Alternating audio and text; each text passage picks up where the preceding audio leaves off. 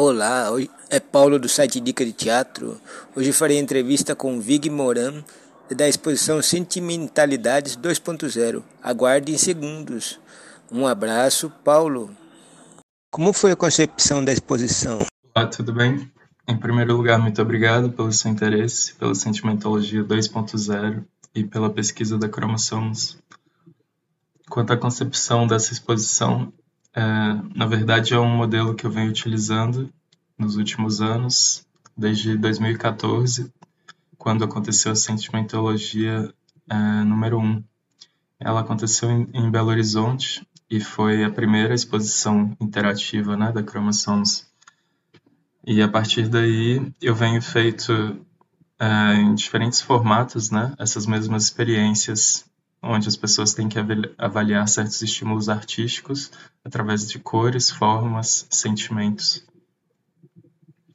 Essa exposição é, ganhou o nome de Sentimentologia 2.0 por duas razões. Primeiro, porque assim como a primeira sentimentologia, ela está marcando um momento muito importante, né, para mim e para a pesquisa, que é a primeira vez que nós estamos usando uma ferramenta digital, um aplicativo online que eu desenvolvi junto com, com um colega. E ele basicamente está tá catalogando as respostas de todas as pessoas ao longo da exposição e automaticamente gerando certos dados, né, certas comparações. Então, é, pela primeira vez, nós estamos conseguindo é, ter um acesso e utilizar esses dados de forma mais concisa. E o que eu acho que vai ser um grande salto, novamente, é, nessa caminhada né, da cromossomos. Como e para esse processo expositivo também eu contei com, com o artista João Ramil, quem eu chamei para fazer as estruturas né, que segurariam os estímulos e foi muito interessante trabalhar com ele, um artista muito prático e que transformou né, o que seriam estruturas em obras de arte que falam por si só, utilizando o bambu, né, uma ferramenta muito maleável, muito prática, e que trouxe uma estética muito interessante, conversando inclusive com as obras de Hélio Otsika, né, que já estavam no, no local. Inclusive, a gente fez uma intervenção no Nas Quebradas, que é a principal obra de de Sica que está no espaço né, que nós ocupamos. Fiquei muito feliz com o resultado e contei também com a parceria da, da Bárbara Maia, que, que também já trabalha com o Cromossomos desde muito tempo, e com é, uma equipe muito interessante de pessoas de comunicação e produção que me ajudaram, além, claro, do trabalho da Verônica, Verossímil, de nome artístico, que é uma dançarina que eu conheci aqui no Rio de Janeiro e que a gente ensaiou e fez performances durante toda a exposição.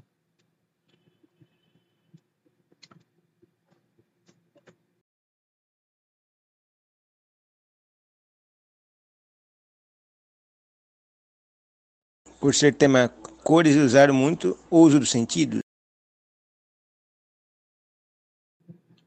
Quanto aos sentidos, na verdade, eu comecei essa investigação trabalhando principalmente com os sentidos do som e, e da visão, né?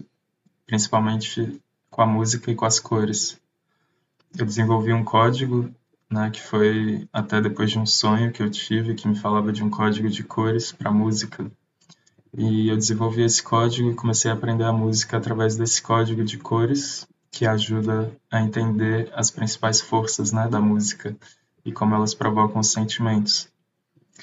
E a partir daí eu comecei a entender que, na verdade, o, o meu verdadeiro trabalho, minha verdadeira investigação são os sentimentos né, em si, as cores e a música servindo como formas de da gente acessá-los, né? Então, é, foi a partir daí que eu comecei, que eu criei a Cromossomos, em 2012, chamando artistas de diferentes áreas justamente para a gente é, tentar provocar cores no público através dos diferentes sentidos, para a gente ter uma compreensão maior ainda é, sobre os sentimentos, sobre esse mundo invisível, né? Que, que através das cores da música a gente consegue entender um pouco melhor. E a partir daí, então, eu comecei a, a desenvolver essas instalações também, que, que trazem estímulos bem específicos, né?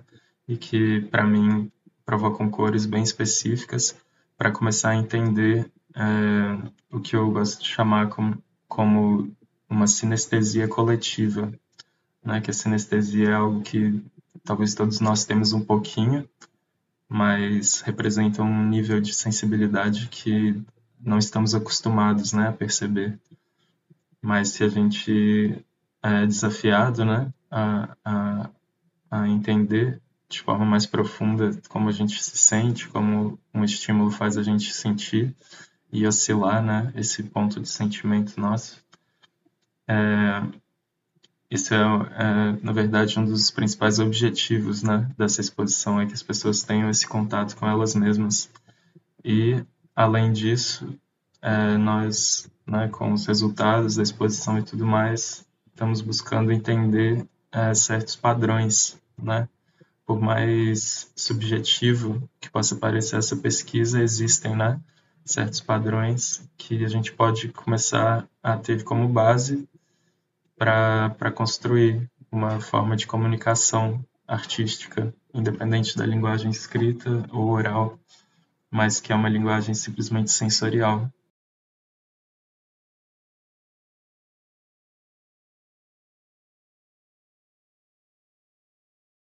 Como foi a escolha das tecnologias para exposição? Uso de inteligência artificial?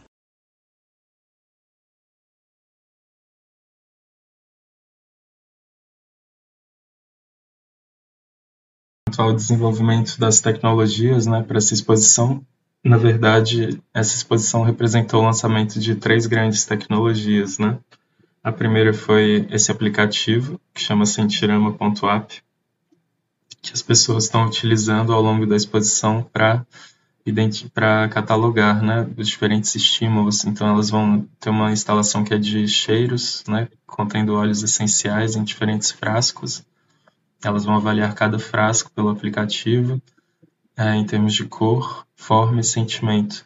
E a mesma coisa para uma instalação de tato, uma instalação de formas visuais, uma instalação de dança e uma instalação de áudios, cobrindo assim os cinco sentidos. E no final, é, o público recebe uma flor de cores e sons, que é exclusivamente para cada pessoa, né? Então, essa foi a, a, a, grande tecnologia que foi desenvolvida e foi com, com um colega de longa data também, que, que tem uma empresa chamada Boomera. Ele super gostou do projeto e entrou como sócio nessa nessa aventura de criar esse aplicativo e eu fiquei muito feliz com o resultado e creio que vai abrir muitas portas daqui para frente para a gente continuar a pesquisa de forma mais concisa.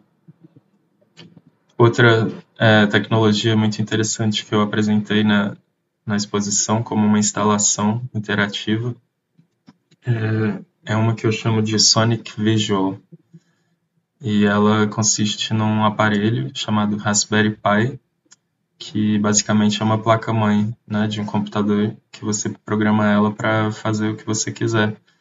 E foi durante a pandemia, com um, um amigo também, que é, estava estudando para desenvolvimento né, de programas e software. E durante a pandemia tivemos muito tempo livre e ele super gostou da ideia, então a gente desenvolveu esse aparelho que basicamente ele escuta o som e usando o código de cores que eu desenvolvi, ele pinta as cores né, do som.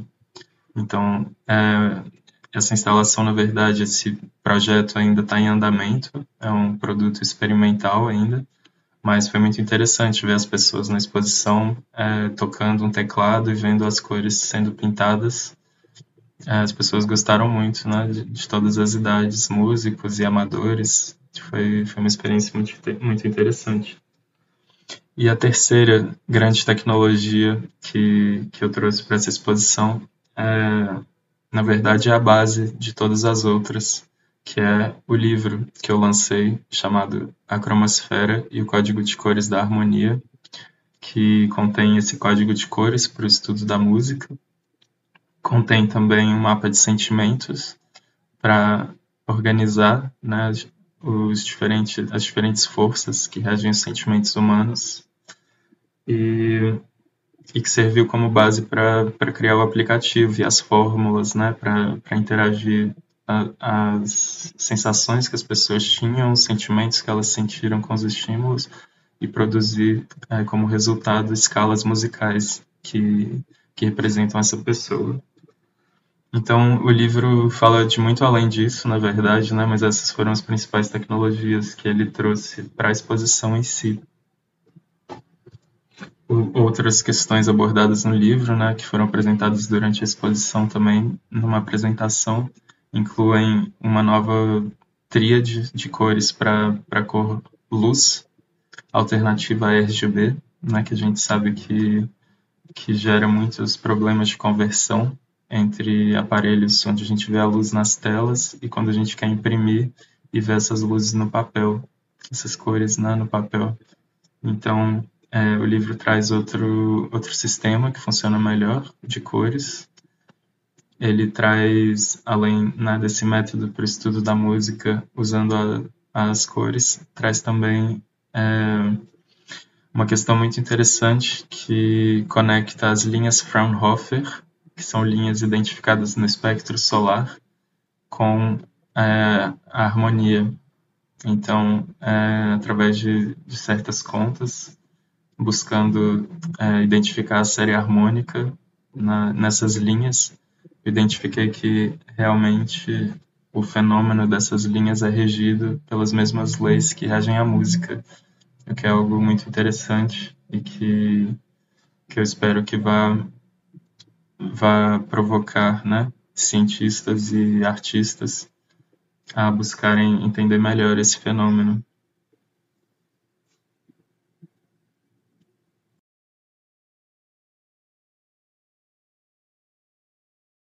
Participação do público. Como está sendo a receptividade? O público, é, nós tivemos uma resposta muito boa de todo mundo que foi na exposição as pessoas inicialmente entram, ficam um pouco sem saber, né, sem saber se podem tocar, se podem mexer, mas uma vez que elas entendem, né, que é uma exposição interativa e que tem um aplicativo e que elas vão receber uma flor, né, que é única para elas, com uma escala musical e uma, e uma paleta de cores, elas ficam bem encantadas, né, pelo processo e, e, foi muito bonito ver as pessoas né, realmente fechando os olhos, sentindo cada aroma, dançando, é, observando as formas, os áudios, tendo esse momento de conexão, né, que para mim é o principal nessa exposição, é justamente trazer de volta a sensibilidade né, das pessoas, que a gente acaba no dia a dia atropelando é, certas questões mesmo mais sensíveis né, da nossa cognição. E esse tipo de disposições né, interativas, de processos que trazem a pessoa para dentro para observar o próprio ser, é algo que, que me motiva muito, né, continuar esse trabalho, é algo que, que eu acho muito valioso de ver a pessoa sair né, da exposição sabendo que alguma coisa mudou ali, né, que é, que a partir dali ela vai começar a entender certos estímulos e principalmente a forma como eles afetam né, a forma como a pessoa se sente, é, vai começar a entender isso melhor e vai estar mais aberto né, para esse tipo de, de, de, sensibilidade. Essa, como, como eu disse anteriormente, essa, esse estudo, né, ele estuda uma forma de sinestesia coletiva. Ele mostra que todos nós somos um pouco sinestésicos, porque na verdade, mesmo alguém que nunca né, pensou nisso antes, nunca se considerou sinesteta, né, como se pode dizer também, quando é perguntado, né, é colocado ali a questão de um cheiro específico ou de um som específico, é, e a pessoa tem que escolher uma cor que ela está vendo ali que tem mais a ver, é, todo mundo vai escolher alguma. E para todo mundo, certas cores com certeza não vão representar aquele cheiro ou aquele estímulo, e outras vão representar melhor. Então, isso mostra que, mesmo né, que a pessoa não tenha uma sinestesia aguçada ao ponto de perceber isso no dia a dia, essa sinestesia existe, está né, tá intrínseca em cada um. E é isso que eu quis mostrar né, para as pessoas nessa exposição. E isso trabalhando a sinestesia individual né, de cada um, essa percepção aguçada. Mas além disso, com as respostas, é, nós vamos trabalhar depois, posteriormente, é, esses resultados, né, analisar esses dados para continuar o entendimento dessa sinestesia coletiva, né, que no fundo é o que se trata, né, essa pesquisa da cromossomos, não só entre nós humanos, entre uma certa cultura, mas uma sinestesia que permeia todas as forças da natureza, né? A própria natureza ela conecta os números com as cores, com os sons, com os planetas, com as plantas. E existem muitas culturas ao redor do mundo, né, muito antigas, como na Ásia, a chinesa, a cultura védica, como a cultura hermética, né, do Egito antigo. Enfim, através de todo mundo, aqui nas Américas também, as culturas indígenas, né? Então, através de todo mundo, esse esse é um aspecto humano, né, que foi explorado e foi muito estudado ao longo dos anos de forma intuitiva, mas que a gente acabou perdendo, né, nos dias de hoje. Então, é, eu fico muito feliz de ter a oportunidade, né, com esse trabalho de, de resgatar essa sensibilidade das pessoas para que a gente possa é, pensar né, em formas diferentes de, de fazer as coisas, entender as coisas que realmente fazem bem para nós e o que não. Quando a gente está sentindo alguma coisa, entender melhor o que é, né? são formas de, de autopercepção, né, de autocrescimento, e, e que é um dos grandes papéis da arte.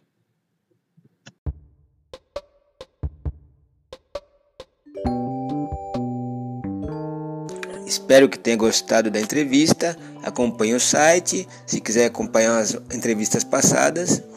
E acesse sempre pelo no Instagram, nas redes sociais, Instagram Dica de Teatro, no Facebook as redes do, do site e sempre acompanhe, participe do site. Obrigado.